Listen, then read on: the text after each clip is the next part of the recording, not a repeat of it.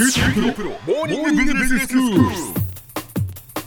日の講師は九州大学ビジネススクールでマーケティングがご専門の岩下仁先生です。よろしくお願いします。よろしくお願いいたします。先生今日はどういうお話でしょうか？はい。これまでコモディティ化市場のマーケティング戦略ということで話を進めてきました。はい。コモディティ化というのはあるカテゴリーにおいて製品が溢れ返り消費者が品質の違いを分からなくなってしまっている状態を言いますもう一般的になってしまっている商品っていうことですよね。価格でしか差が出ないっていうことですね。おっしゃる通りですね、はい。コモディティ化が起こっているカテゴリーでは、まあ、実際の売り場はどのような状況になっているのでしょうか、うん。売り場では消費者が選びきれないほど似たような製品が溢れ返っている状況にあります。はい。現在の消費者の多くは日々溢れ返っている製品の中から一つの製品を選ぶことに迫られ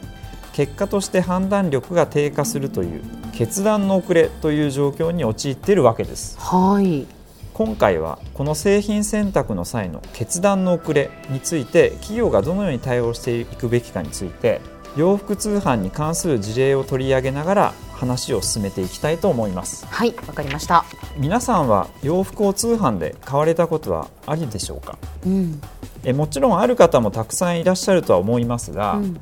食料品や日用雑貨に比べると洋服や靴など身につけるものは通販で買うのはちょっとなと思う方も少なくないのではないでしょうかうん、そうですね。まあやっぱりね試着したいとか、そのサイズ感がどうかなとか、そういうことがありますしね。はい、かなりあの他の商品とは違う選択プロセスを得るということですね。うん、でまあこの理由としてはまず第一に実際に今おっしゃられた通り試着してから決めたいというニーズがあることが挙げられますがそれだけではなくサイトに商品が溢れていていろいろ見ているうちにもうどれにしたらいいかわからないという状況に陥ることも必ずあるはずです。うん、これが決断の遅れの状態で実際に利便性が高いと言われる Amazon のサイトでも洋服通販のカテゴリーに至ってはあまりに品が溢れすぎていて消費者が選ぶのに負担を感じてしまい売れにくいというふうに言われてるんですよあ。そうなんですね。まあ確かにあまりにもその膨大な量だと、もうなんか選ぶのが疲れちゃいますよね。というのがですね決断の遅れの状態ですえそうした中で製品を選ぶ過程を省きたいでも自分が似合うものでなければ嫌という消費者のニーズを捉え、ええうん、急成長しているファッション通販サイトがアメリカにあるんですはい。えそれは2011年にアメリカで創業されて2017年に上場したばかりのスティッチフィックスという企業なんですよ。はい。このスティッチフィックスの2017年の8月から10月の四半期の売上高は前年比25%増の約320億円で業績は堅調に推移してるんですこの企業が成功したポイントは次の3点によって消費者の決断の遅れを解消したことにあると言われていますはい。成功の1つ目のポイントはお客さん自らに洋服を選ばせないことなんですどういうことですか？スティッチフィックスのサービスを利用する消費者の方はまず服のサイズや予算好みなどをスティッチフィックスのサイト上で入力するんですええ。そして毎月20ドルの月会費を支払うと、うん人工知能と約3000名のスタイリストがおすすめの5着を選んでくれるんです AI とスタイリストさんがまあ一緒になってっていうか共同作業で選んでくれるということですか？へえ。で選んでくれた洋服がうん郵送で自宅に届くんですはい。で気に入った洋服は手元に残し残りは返却料無料で返却します、うーん。頻繁に使用する人はすでに240万人を超えてるんです、すごいですね。はい、AI や専門家を導入することで決断するという行為自体をなくしたんです。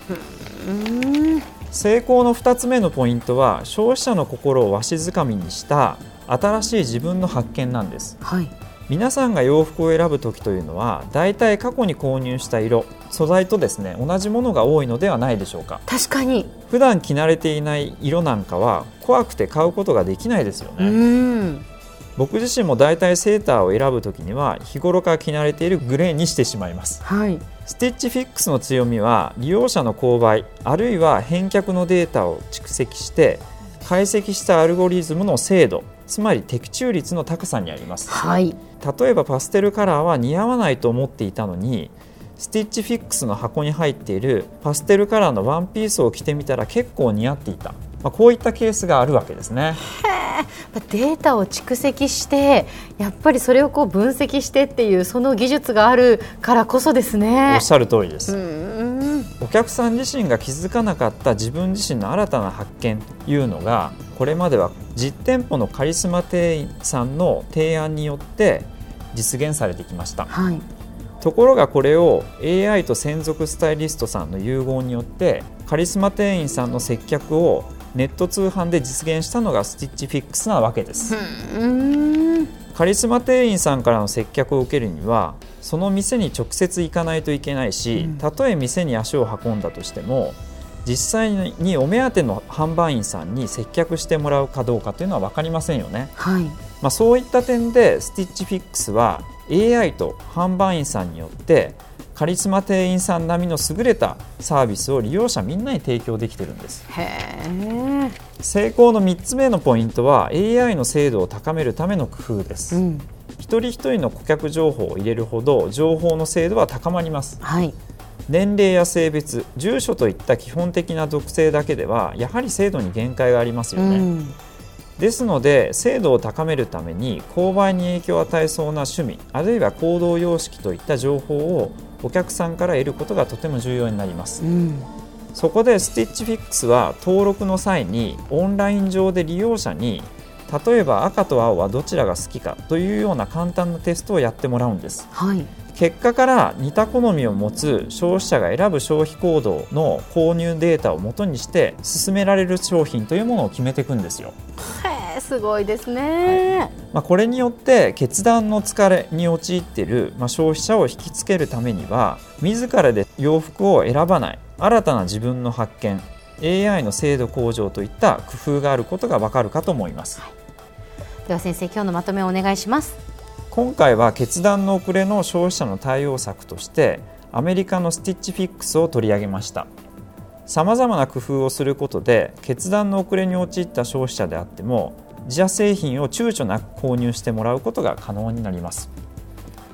今日の講師は九州大学ビジネススクールでマーケティングがご専門の岩下仁先生でした。どうもありがとうございました。ありがとうございました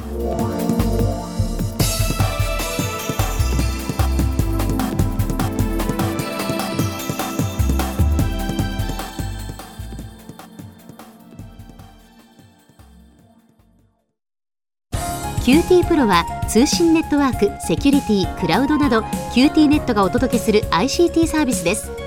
九州中に展開した光ファイバー網を基盤に一番身近なビジネスパートナーとして九州の企業自治体の皆様をサポートします。詳しくは QT プロで検索を。